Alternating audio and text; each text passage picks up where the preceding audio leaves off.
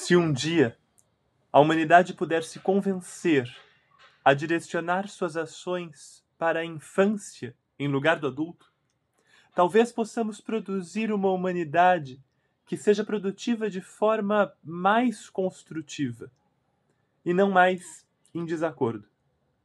Deveríamos dedicar pelo menos um pensamento todos os dias à grande esperança que a humanidade tem na infância.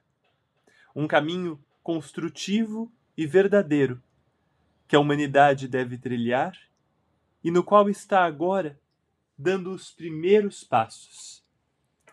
A frase é de Maria Montessori no livro Creative Development in the Child, página 23.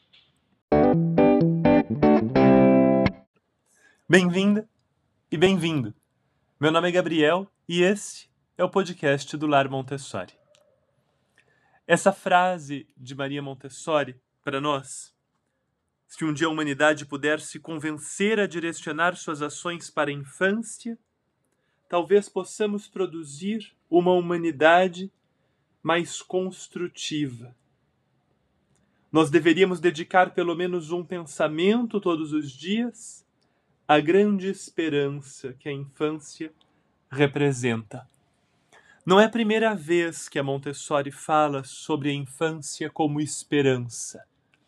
Ela tem uma outra passagem mais famosa do que essa, em que ela vai dizer para a gente que a criança é uma esperança e uma promessa para a humanidade.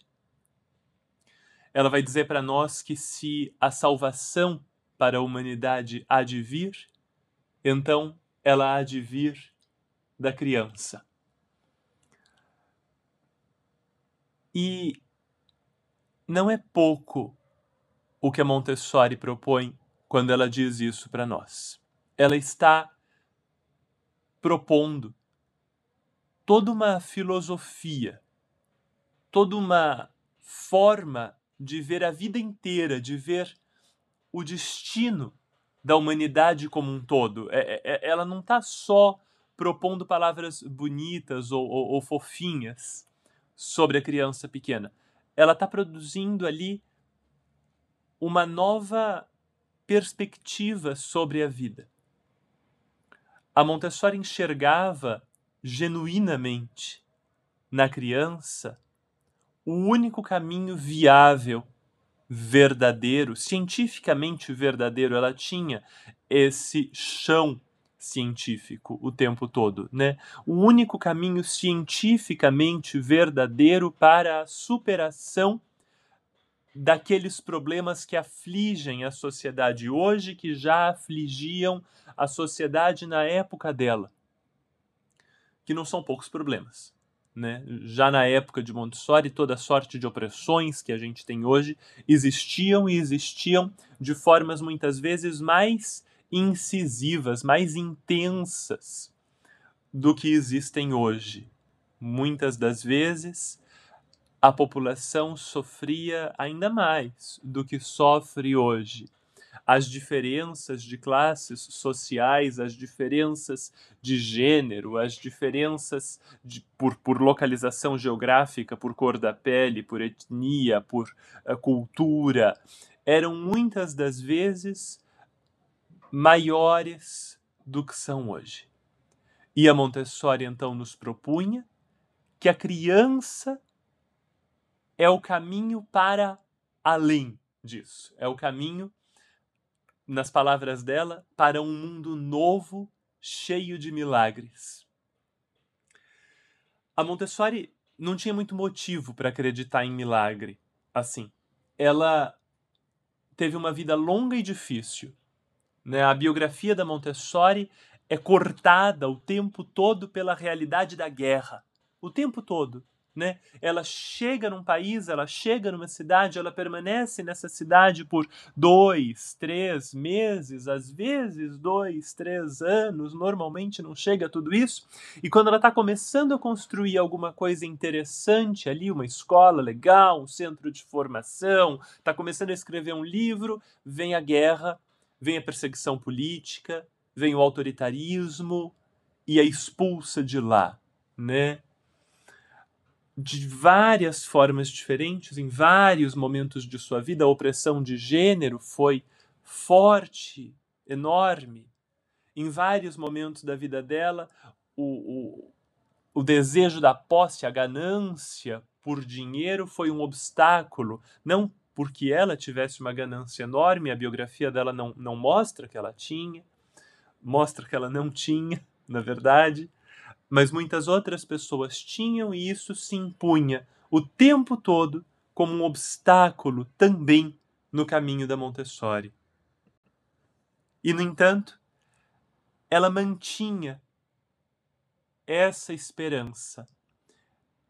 E essa esperança era tão forte, não só na fala dela, na escrita dela, mas sobretudo na vida dela, que ali com 80 anos, 81, 82 anos, ela estava escrevendo, pesquisando, ensinando, ainda aquilo que ela começou a descobrir lá com 30 anos de idade, que ela continuou desvendando e refinando por toda a sua vida.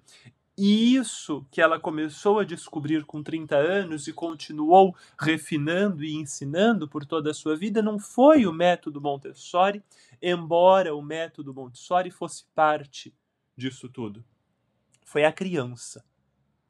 O que ela descobriu e continuou a descobrir e a refinar como descoberta e a explicar e a ensinar foi muito mais a criança do que o método. O método da Montessori é uma consequência prática, uma consequência pedagógica das suas descobertas sobre a criança. E se a gente quer entender por que que a criança representa uma esperança, uma esperança e uma promessa, como a Montessori propunha, a gente precisa entender duas coisas, e essas duas coisas são a mente absorvente e o ritmo construtivo da vida. São duas descobertas da Maria Montessori e a gente vai para elas agora. A mente absorvente é a percepção da Montessori de que a criança tem um cérebro, uma mente, extremamente plásticos, quer dizer, capazes de transformação e de transformação por causa de impressões absorvidas do mundo, por causa de estímulos de alguma forma, por causa daquilo que veem, daquilo que escutam, daquilo que sentem, daquilo que vivem e daquilo que fazem. A Montessori, muito, muito antes de se haver ali descobertas significativas sobre a enorme capacidade de transformação do cérebro da criança pequena, a Montessori desenvolve e amadurece a ideia da mente absorvente. A mente absorvente, então, é um, é um, é um fenômeno interior à criança. A criança observa o mundo, ela absorve o mundo, aí aquelas observações absorvidas por ela são absorvidas de forma desorganizada, né? Porque ela olha e ela vê uma coisa vermelha, e ela olha e ela vê uma coisa retangular, aí ela sente um cheiro, aí ela sente um gosto, aí ela escuta a voz de alguém conhecido. E ela vai absorvendo essas impressões de forma desorganizada e aí ela dorme. E aí quando ela dorme, o cérebro dela reorganiza aquelas impressões e no dia seguinte ela continua o processo. E na medida em que ela observa, absorve e organiza, essas impressões absorvidas e organizadas transformam a forma que a criança tem de agir no mundo. E esse processo de observar, absorver, internamente organizar e aí agir de forma mais apropriada a Montessori chamava esse processo de processo adaptativo, e ela chegou a dizer que a primeira função da infância é uma função adaptativa. E esse processo adaptativo é o que permite a criança viver no mundo e funcionar no mundo. Funcionar, inclusive, até o ponto de transformar o mundo Não é possível transformar o mundo sem minimamente funcionar no mundo. É preciso saber se comunicar, saber reconhecer uh, aspectos sociais e culturais, saber uh, existir materialmente no mundo, saber comer, saber conseguir comida, saber preparar comida, saber se vestir, né? E tudo isso é processo adaptativo para a vida da criança pequena. Esse processo adaptativo pode nos levar em duas direções. Uma direção é a direção da guerra. A criança pode uh, absorver a guerra. Se na casa dela existe guerra, se na cidade dela existe guerra, se na escola dela existe guerra, ela absorve isso. E o que é a guerra? Né? A guerra pode vir na forma explícita da guerra, quer dizer, pode ser violência mesmo, né? Pode ser que ela apanhe, pode ser que alguém na casa dela apanhe, pode ser que o local onde ela mora seja um local de extrema violência e tudo aquilo é absorvido pela criança, mas também podem ser coisas mais sutis. Pode ser, por exemplo, só uma relação conflituosa, constantemente conflituosa entre a criança e o adulto, e aquilo pode ser absorvido como semente de guerra. E aquela criança carregará aquela semente por toda a sua vida, e se essa semente for regada o suficiente, essa semente cresce e frutifica, e essa criança reproduz, continua essa tendência à guerra. Por quê? Porque ela absorveu, organizou e então age de acordo com aquelas impressões de guerra que fizeram parte dos seus primeiros anos de vida. É claro que a gente também pode ir numa outra direção, na direção da paz. A criança também pode absorver a paz, organizar a paz, agir a partir da paz, adaptar-se a paz. E se essa criança tem a chance de se adaptar à paz, que sorte! E não só que sorte dessa criança, que sorte de todos nós.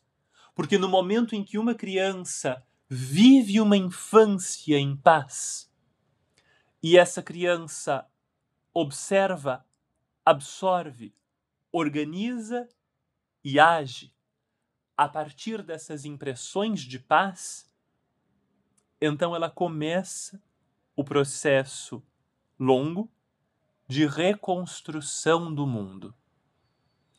Esse processo não se dá só na primeira infância, se dá por toda a sua vida, e daí vem a necessidade de nós compreendermos o ritmo construtivo da vida, o ritmo construtor da vida mais próximo das palavras da Montessori.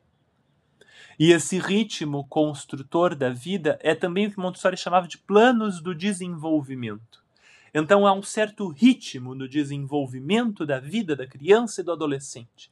No começo da vida dela, ela tem uma etapa de vida de muita transformação, de querer dominar o mundo fisicamente, conseguir fazer as coisas por conta própria, independer-se do adulto naquilo que diz respeito à sua sobrevivência física e imediata. Comer sozinha, se vestir sozinha, se higienizar sozinha, dormir sozinha ser independente do adulto em termos físicos. Num segundo ah, momento do seu desenvolvimento, ali dos 6 aos 12 anos, a criança deseja e busca absorver todo o universo, toda a cultura, toda a história. E a Montessori vai chamar esse, esse, a educação da criança dessa idade de educação cósmica, porque é uma educação que dá conta de todo o cosmos. Cosmos significa ordem, é o oposto de caos, né? Então é uma educação organizada para ajudar a criança a perceber as relações estabelecidas no cosmos, a rede de interdependência que envolve a todos nós. E com a visão cósmica e a educação cósmica, se constrói uma segunda camada da paz, no interior da criança. Depois da mente absorvente, que acaba lá pelos 5, 6 anos, a gente tem essa fase cósmica. E aí, quando a criança vai para a adolescência, a gente tem uma fase social. E a Montessori vai falar muito nessa terceira fase da solidariedade humana. A solidariedade humana é a rede de interdependência humana, em que nós voluntariamente ou involuntariamente nos afetamos uns aos outros globalmente o tempo todo não só pela internet, não só pelas mudanças climáticas, mas com tudo que a gente faz o tempo todo. A gente produz uma cadeia de consequências globais. E então é preciso que nós estejamos pacificamente atentos às ações que nós temos, aos pensamentos, às palavras que nós temos para que nós possamos construir essa rede de solidariedade humana de uma forma melhor. E o adolescente está não só absorvendo essa rede, mas se integrando a essa rede. E se ele tiver a oportunidade, o direcionamento, a proteção, a preparação necessárias para se envolver nessa rede de forma produtiva, positiva, e pacífica, nós temos uma chance verdadeira de encontrar um futuro mais cheio de paz. E a paz, para Montessori, não é só o oposto da guerra, é um estado de coisas que permite o desenvolvimento da vida, o desenvolvimento pleno da vida, individualmente socialmente, cosmicamente. É muito, não é? Para uma semana é muito. E eu até sugiro que você escute esse podcast duas vezes. Esse episódio duas vezes. A gente vai ter agora uma pergunta, uma pergunta interessante sobre o que a gente faz quando, dentro de uma mesma casa, existem duas formas diferentes de enxergar essa infância, de enxergar o potencial da criança e a forma como a gente convive com esse potencial. Mas antes da gente ouvir a pergunta, eu quero dizer a você o seguinte: se isso que a gente conversou fez sentido para você, se você escuta tudo isso e isso ressoa com você e você gostaria de oferecer à sua criança a chance de viver em paz e de oferecer a todos nós no mundo uma chance de termos um futuro melhor, o Lar Montessori tem um curso breve, online, acessível, e ele tem um certificado chamado Montessori Viver em Paz com Crianças. Dá uma olhada, tá na descrição aqui desse episódio. E se você achar que é para você, se inscreva que eu vou estar tá lá te esperando. Agora, vamos à pergunta desse episódio.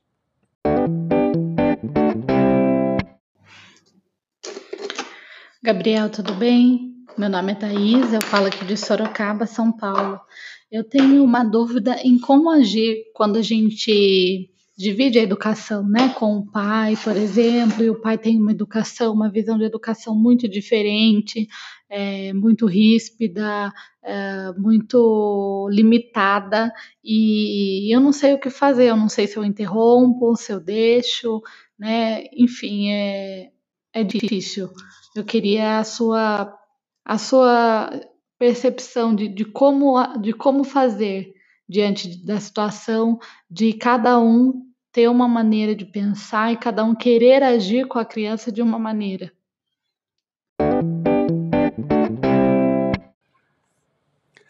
Thaís, que pergunta puxada. É mais fácil quando a pergunta é sobre os avós, por exemplo, do que quando é sobre o cônjuge ou o outro responsável pela criança de forma geral. Mas sempre tem um caminho para gente. E se tem uma coisa que a Montessori nos ensina e nos ensina bem é que o caminho passa pela criança. O caminho passa pouco pelo adulto e ele passa pouco por Montessori. Ele passa pela criança. É muito difícil, por exemplo, conversar com uma pessoa que tem uma visão de educação diferente da sua, apelando para a autoridade. Então, dizendo, por exemplo, mas a Montessori diz que parará, parará, parará. Mas eu li um texto de uma mãe dizendo que parari, parari, parará. Muito difícil quando a gente apela para outro adulto. Normalmente, o adulto não é o caminho da salvação. Normalmente, o adulto não é o caminho da esperança e da promessa. Normalmente, o caminho da esperança e da promessa passa pela criança mesmo. E então, a minha sugestão é que, num momento em que ela esteja, por exemplo, agindo sozinha, você comente por alto: Puxa vida, quando ela está agindo sozinha, ela se envolve tanto no que ela está fazendo, né? Ela se dedica às coisas. Ela erra, claro, tal, mas ela se dedica tanto, né? Tão legal. E aí, quando ela terminar o que ela estiver fazendo sozinha, ela provavelmente vai estar tá bem emocionalmente, tranquila, feliz. E aí dá para dizer alguma coisa do tipo: puxa, eu gosto assim de ver quando ela termina de fazer as coisas dela. Ela tá bem. É tão bonito assim, ela ela se dedica ali, se esforça, repete fazendo as coisas dela, erra, tal, até conseguir aprender ou não. E aí quando ela termina o que ela está fazendo, ela fica bem. Parece que ela descansa quando ela faz as coisas. É muito legal. E isso é uma observação sua sobre a criança, como quem não quer nada. A ideia é que aos poucos o outro adulto, seja quem for esse outro adulto, consiga enxergar a criança de um outro ponto de vista, porque é isso que falta. Não é que a outra pessoa enxerga a educação de outro jeito ela enxerga a educação de outro jeito porque ela enxerga a criança de outro jeito. E então é preciso ajudar mesmo, num ato de compaixão, ajudar essa pessoa a enxergar a esperança e a promessa, a enxergar o potencial enorme humano que está naquela criança. E falar da criança, por isso, é muito melhor do que falar do método. Atacar gera defesa. Então, se a gente ataca uma pessoa, se a gente diz que o que a pessoa está fazendo está errado, a pessoa se defende. E quando ela se defende, ela se fortalece no seu próprio ponto de vista, porque ela precisa proteger aquele ponto de vista. Atacar, por isso, normalmente não funciona porque normalmente quando a gente ataca, o outro se defende e a gente começa uma guerra. Ou no ataque ou na defesa, a gente começa uma guerra. Então, é interessante treinar para não se sentir atacado ou atacada quando o outro tem um ponto de vista diferente do nosso, porque senão a gente começa a guerra. E é importante treinar para não atacar quando o outro tem um ponto de vista diferente do nosso, porque senão a gente começa a guerra. É interessante agir a partir de compaixão. Puxa, essa pessoa merece ver a esperança e a promessa que a criança representa. Talvez esse episódio seja um bom ponto de partida. Talvez não seja. Avalie, pense aí, mas vá sempre pelo caminho que a criança nos aponta. A Montessori vai dizer para nós que esse caminho é um caminho longo e verdadeiro, e que a humanidade está somente nos primeiros passos desse caminho. Abram esse caminho juntos e vamos todos juntos caminhar na direção da criança por um mundo novo, cheio de milagres.